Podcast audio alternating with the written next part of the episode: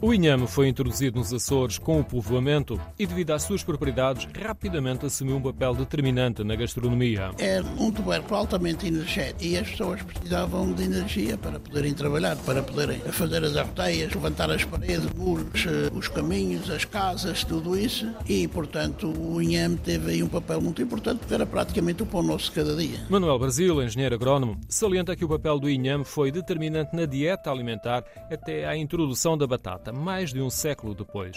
As plantações são mais frequentes em terrenos com água, que chamam de rios, como sucede nas fajãs da Ribeira da Areia e dos Vimos, onde algumas parcelas têm menos de 10 metros quadrados. Era considerada a zona do melhor inhame de São Jorge e por isso toda a gente queria ter lá um bocadinho. Pais que tinham lá um bocadinho quando morriam, os filhos também queriam ter e iam fracionando. O inhame tem uma folha grande, verde e o tubérculo é castanho claro, com uma forma parecida com a batata doce. Pode-se encontrar em alguns mercados e nos restaurantes.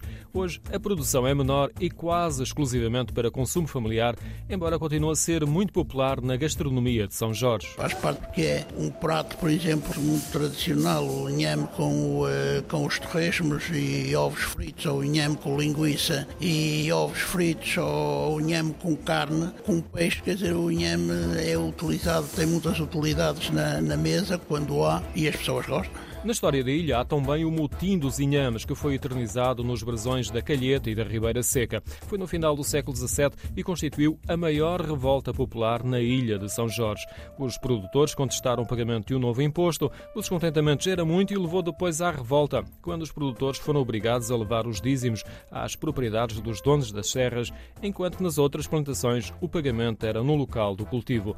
Os militares fizeram várias prisões. O caso mais dramático foi o do capitão Mor da Calheta. Foi enviado para a prisão do Limoeiro, em Lisboa, e nunca mais regressou a São Jorge.